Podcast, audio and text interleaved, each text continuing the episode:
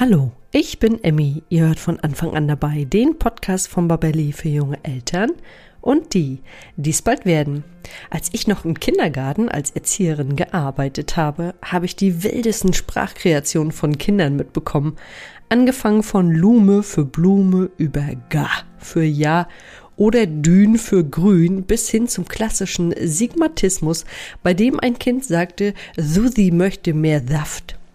Oft hörte ich dann die Eltern entspannt sagen, ach, das wächst sich noch raus. Doch wachsen sich solche Auffälligkeiten noch raus oder ab wann sollte man einen Sprachtherapeuten aufsuchen? Darüber spreche ich heute mit der Logopädin Jennifer Striegel und jetzt wünsche ich euch viel Freude beim Zuhören. Ein ganz kurzer Einstieg in ein etwas ernsteres, aber ein unglaublich wichtiges Thema. Habt ihr euch eigentlich schon mal Gedanken darüber gemacht, was ihr tun müsst, wenn im Haushalt mit eurem Baby oder Kleinkind ein Unfall passiert? Ja, wenn es soweit ist, dann sitzen Schock und Überforderung erstmal tief. Und hinzu kommt, dass viele Eltern gar nicht wissen, wie sie richtig reagieren können und sollten. Und gerade das Thema Verschlucken ist ja im ersten Babyjahr ein extrem großes Thema. Hättet ihr zum Beispiel gewusst, dass 10% aller Todesfälle bei Notfällen hätten verhindert werden können, wenn rechtzeitig die richtige erste Hilfe geleistet worden wäre? Das ist eine ziemlich hohe Prozentzahl. Wir von Babelli empfehlen deshalb allen Eltern die Teilnahme an einem Erste-Hilfe-Kurs, der auf Babys und Kinder spezialisiert ist. Und einen solchen Kurs bieten wir bei Babelli als Online-Videokurs an. Ihr könnt unseren Kurs gemeinsam absolvieren, wo und wann es für euch passt und ihr lernt in diesem Kurs wirklich alles, was in Bezug auf die Erste Hilfe am Baby und Kind wichtig zu wissen ist. Unser Kurs wurde von zwei Kinderärzten erstellt, die sicherstellen, dass das vermittelte Wissen an euch vor allem korrekt, konkret und auch aktuell ist. Wenn ihr euch also bestmöglich auf Haushaltsunfälle des Babys oder Kleinkinds vorbereiten wollt, seid ihr hier genau richtig. Mit unserem Gutscheincode Podcast30 bekommt ihr ganze 30 Euro Rabatt auf den Kurs. Ihr könnt den Gutschein entweder in der Babelli App oder auch unter kurse.babelli.de direkt einlösen. Ihr findet den Gutscheincode und den Link zum Kurs auch nochmal in den Show Notes zur heutigen Podcast-Folge. Ja, und ich danke euch für die Aufmerksamkeit für dieses so wichtige Thema und wünsche euch jetzt weiterhin ganz viel Freude beim Anhören der heutigen Podcast-Folge.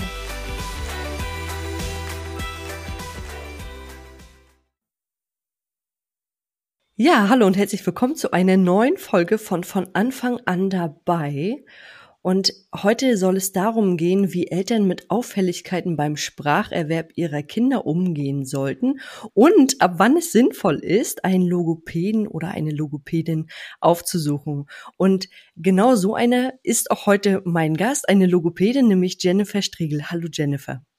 Hallo, vielen Dank für die Einladung. Ja, ich freue mich sehr, dass wir heute über dieses wichtige Thema sprechen. Und bevor wir anfangen, würde ich dich bitten, dass du dich kurz unseren Zuhörenden einmal vorstellst. Ja, sehr gerne. Mein Name ist Jennifer Striegel. Ich bin Logopädin, habe zwei logopädische interdisziplinäre Praxen in Wien, welche ich leite und wo ich auch selber arbeite. Ich darf nebenbei die angehenden Logopädinnen an der Fachhochschule unterrichten. Das bereitet mir auch sehr viel Freude und bin seit neun Monaten Mama eines Sohnes dann hast du ja quasi den Spracherwerb auch direkt vor deiner Nase. Ich hatte nämlich im ja. Zuge der Recherchen gelesen, dass es manchmal bei Kindern auch sogar schon mit neun Monaten losgeht, dass sie die ersten Worte plappern. Aber ab wann genau fängt das denn eigentlich an? Wann geht das Sprachverständnis bei Kindern los? Und wann genau lernen sie die ersten Worte? Ja, also eigentlich ist es so, dass das Sprachverständnis schon im Mutterleib beginnt sich zu entwickeln. Also ab der 20. Schwangerschaftswoche kann der Fötus schon Geräusche erkennen, Geräusche wahrnehmen und da spricht man eigentlich schon vom Beginn der Sprachentwicklung und des Wortschatzes. Genau. Schon in den ersten ähm, Monaten, in den ersten Lebensmonaten dann ver verbessert sich das beziehungsweise entwickelt sich das weiter und die Kinder beginnen dann schon auf gewisse Worte zu reagieren. Also man kann davon sprechen, dass schon im ersten Jahr sich das Sprachverständnis weiter oder sehr stark entwickelt. Und man merkt dann, ich merke zum Beispiel bei meinem Sohn jetzt, wenn ich das Wort Katze sage, dass er schon beginnt, die Katzen zu suchen. Also dass da einfach schon das Sprachverständnis von Einzelworten sich ähm, ausbildet. Und im Laufe des Ende des ersten Lebensjahres, rund um den ersten Geburtstag, kann man dann eigentlich davon sprechen, dass die ersten Worte kommen, die auch expressiv ausgesprochen werden bei Kindern. Es gibt jetzt nicht so diese Regel, mit zwölf Monaten muss das erste Wort gesprochen sein, aber rund um den ersten Geburtstag kommen einfach die ersten Worte, die natürlich deutlich weniger noch sind als das Sprachverständnis. Also die beiden halten sich nicht die Waage, sondern das Sprachverständnis ist ausgeprägter als die expressive Sprache am Anfang. Und da frage ich mich gleich, fangen dann eigentlich alle Kinder mit dem gleichen Wort an oder also alle Kinder einer Sprache fangen die mit den gleichen Wörtern an? Denn oft ist es ja, und das ehrt uns Mütter ja natürlich, das Wort Mama. Und das Wort Mama habe ich mir mal erklären lassen, weil Kinder auch am Anfang oft hm machen, diesen Laut bilden. Genau. Und wie ist denn das in der Sprachentwicklung? Ja, ja, also es ist so, dass die Kinder mit Lallen eigentlich beginnen zu sprechen, beziehungsweise die Laute ausprobieren. Und da ist es halt so, dass die Kinder mal Laute nehmen, die einfach zum Produzieren gehen. Also ein Mama, Mama, ein Baba, Ba, ein Ga, Ga. Und die variieren sie dann auch. Und daraus entstehen natürlich die ersten Worte. Das heißt, Mama und Papa sind natürlich auch Worte, die einfach in der Produktion sind und daher sehr geeignet sind als erste Worte. Und was aber auch wichtig ist, ist, dass für ein Kind das erste Wort eine wichtige Bedeutung hat. Also wenn jetzt zum Beispiel die Katze, die Miau macht, das Wichtigste vom Kind ist, wird vielleicht ein Mi zu Katze als erst sagen. Ja, also das muss eine Bedeutung haben für das Kind. Und Mama und Papa sind da natürlich leichte Wörter, die, die viel Bedeutung für das Kind haben und daher auch oft als erster kommen. Also ich würde sagen, Kinder beginnen mit ähnlichen Worten, viele mit Mama oder Papa und aber auch eben mit einfachen Sachen, die einfach für das Kind sehr wichtig sind. Jetzt würde ich in unserem Zeitstrahl ein bisschen nach vorne springen, weil oft mhm. denken sich ja Eltern, wenn jetzt Kinder so ein, eine Sprachauffälligkeit entwickeln, das wächst sich schon raus. Doch mhm. ab wann sollten wir Eltern denn mal zum Logopäden gehen oder zur Logopädin und einfach mal gucken lassen oder auch den Kinderarzt mal drüber gucken lassen, weil ich höre das so oft in meinem Bekanntenkreis. Ach, das wächst sich raus. Und da waren die Kinder dann schon sechs oder sieben, wo ich mir dann immer Gedanken gemacht habe, oh krass, wächst sich das wirklich noch raus? Wie siehst du das als ja. Fachfrau? Ja, also ich werde natürlich sehr oft damit konfrontiert, gerade mit dem geben wir noch Zeit und das wächst sich schon aus. Und ich gebe dazu immer einfach eine Erklärung, die es, finde ich, ganz gut verständlich macht. Also ein Kind, was rund um das erste Lebensjahr beginnt zu sprechen, hat fünf Jahre lang Zeit, bis es in die Schule kommt, alle sprachlichen Parameter zu üben, zu lernen, zu experimentieren und da sich zu entwickeln. Wenn ein Kind jetzt spät beginnt zu sprechen oder auch die Aussprache noch sehr schlecht ist, hat es einfach wenig Zeit, bis dann die Schule beginnt und dort muss ich dann lesen und schreiben lernen, habe also eine neue sprachliche Fähigkeit, die ich ergänzen muss und habe dann eigentlich viel weniger Zeit, mein sprachliches System schon so zu festigen, dass ich dann mit Lesen und Schreiben vorankomme. Und das ist für mich so die Antwort, die es einfach logisch macht, warum es wichtig ist, die Sprache da so schnell wie möglich zu unterstützen und einfach die Übungszeit, die das Kind dann hat, zu fördern bis zum Schulbeginn. Und ich finde auch, dass wenn Eltern sich unsicher sind oder wenn irgendwie das Gefühl ist, da ist was, dann kann man ja einfach einmal mehr drüber schauen lassen, weil ich würde ein Kind nicht nehmen in Therapie, was keine logopädische Therapie braucht, sondern ich würde die Eltern heimschicken und sagen, es passt alles und wir sehen uns in einem Jahr nochmal, das hat Zeit, das kann sich einfach noch rauswachsen. Aber dann wissen die Eltern wenigstens Bescheid und es gibt da irgendwie kein Problem. Also es gibt tatsächlich die Auffälligkeiten, wo auch du als Expertin sagen würdest, hey, das Kind hat noch ein bisschen Zeit, kommt in einem Jahr nochmal wieder. Die gibt es. Genau. Ja, die gibt es auf jeden Fall. Also ein Kind, was zum Beispiel noch nicht spricht, wo ich aber rundherum sehe, es hat alle Fähigkeiten, die es braucht, damit es in die Sprache kommt, das kann ich beruhigt nochmal nach Hause schicken. Wenn ich aber merke, das Kind hat, da fehlt es einfach an den Basisfunktionen und das Sprachverständnis oder sowas in die Richtung ist gar nicht da, dann werde ich sagen, ich nehme das Kind schon gleich in Therapie. Okay, und was ist denn so das Durchschnittsalter, kann man das sagen?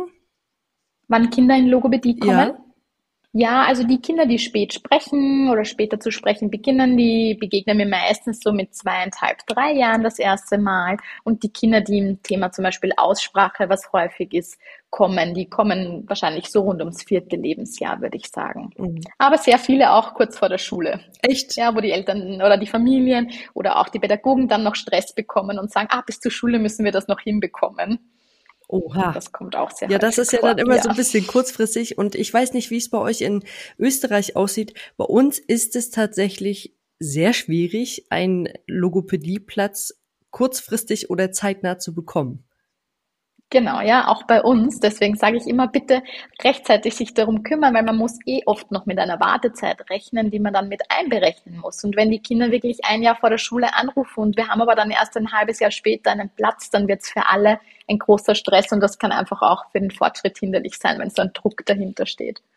Also das kann ich den Eltern nochmal ans Herz legen, sich da wirklich, falls es da Bedarf gibt, rechtzeitig zu kümmern. Und jetzt wollten wir heute ja über die Auffälligkeiten beim Spracherwerb sprechen. Welche sind denn deiner Meinung nach die häufigsten? Ja, also was mir am häufigsten in der Praxis begegnet, sind Eltern, die sich melden, weil die Kinder noch nicht sprechen oder sehr wenig sprechen. Das heißt, sogenannte Late Talker sind häufiges Thema. Das zweithäufigste Thema ist auf jeden Fall die Aussprache. Also, dass Eltern kommen und sagen, mein Kind spricht noch nicht deutlich und so weiter. Genau. Und Störungen der Aussprache, da gibt es ja auch wahrscheinlich nochmal Unterschiede. Kannst du auf die nochmal eingehen? Mhm. Also bei der Aussprache ist es so, es gibt Aussprachefehler, die dürfen in der normalen Sprachentwicklung vorkommen. Das heißt, ein dreijähriges oder ein zweijähriges Kind darf gewisse Buchstaben noch falsch aussprechen, bis es dann vier Jahre alt ist, dann sollte dieses, dieser Sprachfehler sich schon aufgelöst haben oder eben behandelt worden sein.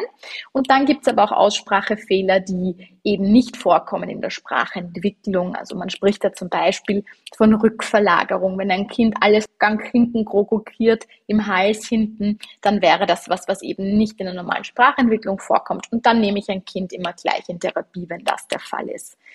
Der häufigste Aussprachefehler ist natürlich der Sigmatismus, der typische S-Fehler, die einfach ganz, ganz, ganz viele Kinder haben und den ich meistens im Jahr vor der Schule behandle. Also wo ich sage, dass das bis zum Schulbeginn, wenn die Kinder fünf, viereinhalb, je nachdem wie fit sie schon sind, dann behandle ich das schon. Das geht oft ganz schnell und macht den Kindern auch Spaß, in dem Alter schon so ein bisschen wie Vorschularbeit zu machen und mit Buchstaben zu arbeiten. Und korrigiere mich, wenn ich äh, falsch liege, aber die S-Laute sind ja, glaube ich, oder meines Wissens, generell die Laute, die ganz zum Schluss gebildet werden, oder? Genau, also das letzte ist das Sch, der Laut SCH, das wird als letztes gebildet und ja, die, die kommen spät in der Sprachentwicklung, dass sie richtig gebildet werden müssen, das stimmt. Ganz kurze Unterbrechung von meiner Seite. Ich bin Leonie aus dem Podcast-Team von von Anfang an dabei. Und diesen Podcast, den gibt es mittlerweile seit 2020 und wir sind unglaublich stolz auf ihn, denn wir stecken jeden Monat ganz viel Zeit, Leidenschaft und Herzblut in dieses wunderbare Projekt und wir erreichen damit monatlich über 20.000 HörerInnen. Das ist wirklich eine ganze Menge. Und trotz unserer großen Hörerschaft haben wir immer noch sehr wenig Bewertung von euch bekommen. Und das, das darf sich nun auf jeden Fall ändern. Denn für uns sind Bewertungen natürlich super wichtig, um damit über Apple Podcasts oder Spotify immer wieder neuen HörerInnen ausgespielt zu werden. Denn unser Ziel mit diesem Podcast ist es, so viele Menschen wie möglich über die Themen rund um die Schwangerschaft, Baby- und Kleinkindzeit zu informieren. Deswegen unsere Bitte an dich, wenn du unseren Podcast magst, dann würde ich mich so freuen, wenn du dir ganz kurz die Zeit nimmst und uns bei Apple Podcasts oder Spotify bewertest. Das geht unglaublich fix mit nur ein paar Klicks und hilft uns schon enorm weiter. Ja, und jetzt geht es auch schon weiter mit der Folge. Ich wünsche weiterhin unglaublich viel Spaß beim Zuhören.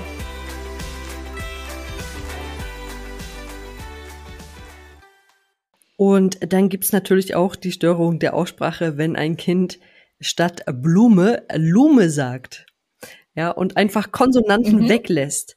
Was sollten genau. wir Eltern denn machen in dem Moment, wenn wir das mitbekommen? Jetzt mal abgesehen von der logopädischen Behandlung.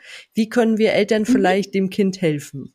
Ja, also wichtig ist, dass das Kind nicht dauernd darauf hingewiesen wird, dass es das falsch spricht oder dass es das nochmal sagen muss. Also das, davon halte ich nichts. Aber was eine schöne Möglichkeit ist, ist so ein korrektives Feedback zu geben. Also wenn das Kind eben sagt, oh, eine Blume, dass die Mama sagt, ja, stimmt, das ist eine gelbe Blume. Also das einfach im Sprachgebrauch wiederholt und möglichst natürlich einfach einbindet in das Gespräch.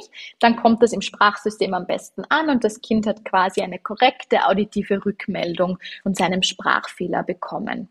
Also auf gar keinen Fall, wie wir das vielleicht oder wie ich es zumindest als Kind erlebt habe, sagt das nochmal richtig, und dann dem Kind vorsagen, genau. was wir sagen sollen. Das äh, habe ich auch schon mal gehört, dass das eigentlich für das Kind ist. Es, es ist ja auch so eine Art Gängelei. Ne? Das Kind wird bloßgestellt, mhm, genau. ich mache etwas ja. falsch. Und sag mal, die genau. Late Talker, das hast du ja schon gesagt, das sind also mhm. die Kinder, die erst so mit zweieinhalb, drei Jahren anfangen zu sprechen, beziehungsweise in diesem Alter einen sehr geringen Wortschatz haben. Wie können mhm. wir die denn unterstützen? Also ich hatte auch einen Late Talker, mein Sohn ist auch ein sogenannter Late Talker, hat sehr, sehr spät angefangen zu sprechen und ich habe mir wahnsinnige Sorgen gemacht. Der hat es mittlerweile ja. gut aufgeholt, aber das war auch ein, war auch ein ganzes Stück mhm. Arbeit. Ja, auf jeden Fall. Also prinzipiell für die, die das ähm, einfach auch so ein bisschen sich orientieren wollen, man spricht davon, dass mit 24 Monaten ungefähr 50 Worte im Wortschatz sein sollten. Auch das ist natürlich eine Richtlinie, aber wenn man das Gefühl hat, irgendwie in diese Richtung, das ist noch gar nicht vorhanden, dann sollte man das eben mal anschauen lassen in Richtung Late Talker. Und Therapie mit Late Talker läuft ganz viel übers Spiel. Das heißt, man kann davon, man geht davon aus, dass die, das Spielverhalten parallel steht zur Sprachentwicklung. Also so wie ein Kind spielt, so spricht es auch. Und wir in der logopädischen Therapie versuchen über das Spiel, das Spiel zu fördern und somit quasi auch die Sprache zu fördern. Das heißt, auch zu Hause spielen, spielen, spielen. Und zwar wirklich sich auf den Boden begeben, diese qualitative sprachliche Zeit zu nutzen, das Spiel sprachlich zu begleiten, auch den Alltag sprachlich zu begleiten, unterstützt einfach Kinder am allermeisten, die da einfach was zum Aufholen haben. Also ganz viel spielen, so wie ich das jetzt verstanden habe. Genau. Und was ist mit Vorlesen? Genau, Vorlesung ist auch eine sehr schöne Möglichkeit, um einfach sprachliche Interaktion, das gemeinsame Betrachten zu üben, also gerade so Situationen einzubauen im Alltag. Ich sage, ich lese immer vorm Abend, vorm zu Bett gehen eine Geschichte oder vor der, vorm Mittagsschlaf, wenn ich zur Ruhe komme, eine Geschichte. Dann ist das wunderbar und das kann man wirklich auch von Anfang an schon machen. Ja, auch wenn das Kind, man hat das Gefühl am Anfang, es versteht ja noch gar nicht, was da drinnen ist. Ja, aber es hört zu, es hört laut Malereien, es hört die Stimme der Mama, wie sich die verändert und der Inhalt an sich ist anfangs noch gar nicht so wichtig. Also eine sehr schöne Möglichkeit, gemeinsame Interaktion zu kommen. Jetzt habe ich auch gerade an die Wimmelbücher denken müssen. Wie stehst du mhm. denn dazu? Weil da habe ich gedacht, oh, das könnte man eigentlich auch so schön mit Kindern machen. Aber da fragt man ja oft, wo ist der Hund? Und dann hat das ja. Kind gar nicht so die Möglichkeit, sprachlich so auszuufern, sondern meistens ist die Antwort da. Ja, genau. Ja, das ist halt eine andere Art. Da geht es wirklich wieder ums gemeinsame Schauen, um, ums gemeinsame etwas finden, vielleicht auch dem Kind zu zeigen, schau mal, da ist ein Hund, da ist ein Hund, da ist ein Hund. Also gar nicht nur das Kind irgendwie benennen lassen, sondern ihm Hunde zu zeigen und es verknüpft dann irgendwie das Wort Hund mit dem Bildhund. Also dafür macht das schon Sinn. Es ist halt jetzt einfach nicht dieses klassische Geschichtenlesen. Das heißt, ich glaube, eine Variation von allem ist wie immer am besten. Ja, also mal das zu nehmen und mal das zu nehmen. Aber an sich sind Wimmelbücher, gerade bei bisschen größeren Kindern, also vielleicht ab drei, vier Jahren, auch sprachanregend, weil sie quasi eigene Fantasien mit einbauen können und auch eigene Geschichten erfinden können. Genau. Zu den ganzen tollen Bildern, die sich dort auf diesen großen, schönen Seiten ja oft finden. Und ich würde ganz gern nochmal über den Sigmatismus sprechen, weil das ja wirklich, mhm. das ist ja schon mit einer der häufigsten äh, Sprachauffälligkeiten ja. bei Kindern. Wenn wir das jetzt bei unseren Kindern merken, hast du schon gesagt, sollten wir möglichst das Corrective Feedback anwenden. Mhm. Sollen wir das bei dem Sigmatismus auch machen? Weil ich, also ich weiß nicht genau, oder kann man da irgendwie noch so Muskelübungen machen? Es ist ja auch oft die Zunge, die nicht dahin geht, wo sie eigentlich hingehen soll. Wie können wir sie da unterstützen? Ja. Also ein richtiges Sprachvorbild ist natürlich da auch wichtig. Also ich erlebe schon, wenn Eltern einen Sigmatismus haben und Sigmatismus ist auch eine der Sprachauffälligkeiten, die es einfach auch ins Erwachsenealter schaffen, sage ich mal. Also die, das wird beibehalten, oft wenn man das nicht therapiert ab einem gewissen Alter. Und das heißt, ein, ein gutes Sprachvorbild ist da natürlich schon auch wichtig was man spielerisch mit den Kindern machen kann, um einfach mal zu schauen, wo die Zunge sich so platziert, ist mal zu schauen, wo kann denn die Zunge überall hingehen. Die kann raus aus dem Mund, die kann drinnen im Mund sein, die kann vor die Zähne kommen, die kann hinter die Zähne kommen. Also ein bisschen die Wahrnehmung einfach im Mundraum zu schulen. Oder auch den Kindern zu zeigen, dass wenn die Zähne ganz fest zubeißen, dass die Zunge zum Beispiel beim S nicht hinauskommen kann. Ja, also einfach mal so probieren, was macht denn die Zunge? Oder auch gemeinsam im Spiegel betrachten. Meine Zunge, die bleibt hinter den Zähnen beim S und deine Zunge, die huscht da immer so raus. Also ich mache das mit den Kindern auch, wenn sie zu mir kommen und einen Sigmatismus haben, dass wir uns gemeinsam in den Spiegel schauen und auch gemeinsam schauen, woran wollen wir denn eigentlich arbeiten? Weil für ein Kind ist das so eine feine Sache, so ein Sigmatismus, dass es vielleicht erstmal gar nicht so eine Bedeutung hat und ihm zu zeigen auch, woran man arbeitet. Also das kann man auch zu Hause machen. Und ich kann mir auch gut vorstellen, dass Kinder so in ihrer kindlichen Welt das manchmal gar nicht mitbekommen. Was ich, ich ja. sage das doch. So nach dem genau, Motto. Genau, ja. Ne?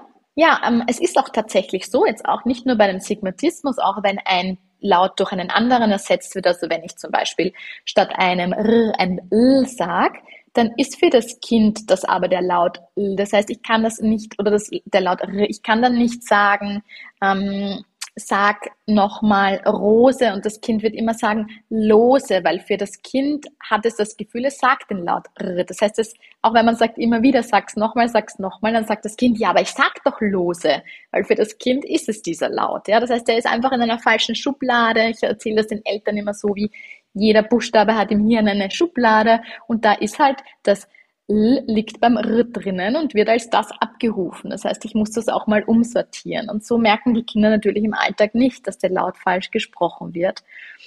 Und da geht es ganz viel, die Ohren auch zu schulen der Kinder. Also denen auch zu zeigen, so klingt ein R und so klingt ein L oder so klingt ein S, ohne dass die Zunge rauskommt und so klingt S, wenn die Zunge rauskommt, dass die das auch selber bei sich hören können. Mhm.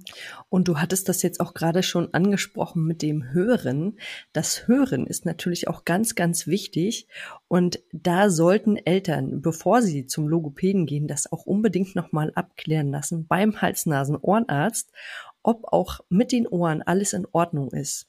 Genau, das ist immer Voraussetzung auch für eine logopädische Therapie. Schicke ich immer die Kinder nach dem Ersttermin noch einmal zu einer HNO-Abklärung, weil wenn das Kind die Buchstaben nicht gut hören kann, dann kann es sie auch nicht richtig sprechen. Das ist immer die Basis für, für logopädische Therapie und auch oft der Grund für sprachliche Fehler oder Probleme. Mhm. Und welche Tipps kannst du denn jetzt Eltern noch mit auf den Weg geben? Ja, also ein Tipp und ich weiß, er ist sehr schwer umzusetzen und auch ich bin Mama und muss mich manchmal an der Nase nehmen, ist das Handy einfach mal wegzulegen. Wir leben halt trotzdem in einer Zeit, wo, wo der Medienkonsum oder gerade das Handy viel Thema ist und es ist aber leider für die Sprachentwicklung wirklich ein Problem, weil die Kinder nicht dieses Gesicht zu Gesicht haben, Mimik sehen können, die Mundmotorik sehen können, was macht beim Sprechen. Also die Qualität von sprachlicher Zeit ist da einfach besonders wichtig zu sagen, ich begebe mich jetzt mit meinem Kind am Boden und jetzt haben wir eine Stunde Zeit, wo keine Medien um uns herum irgendwie uns stören und können uns mal auf diese Welt des Kindes irgendwie einlassen. Das ist die Nummer eins für mich.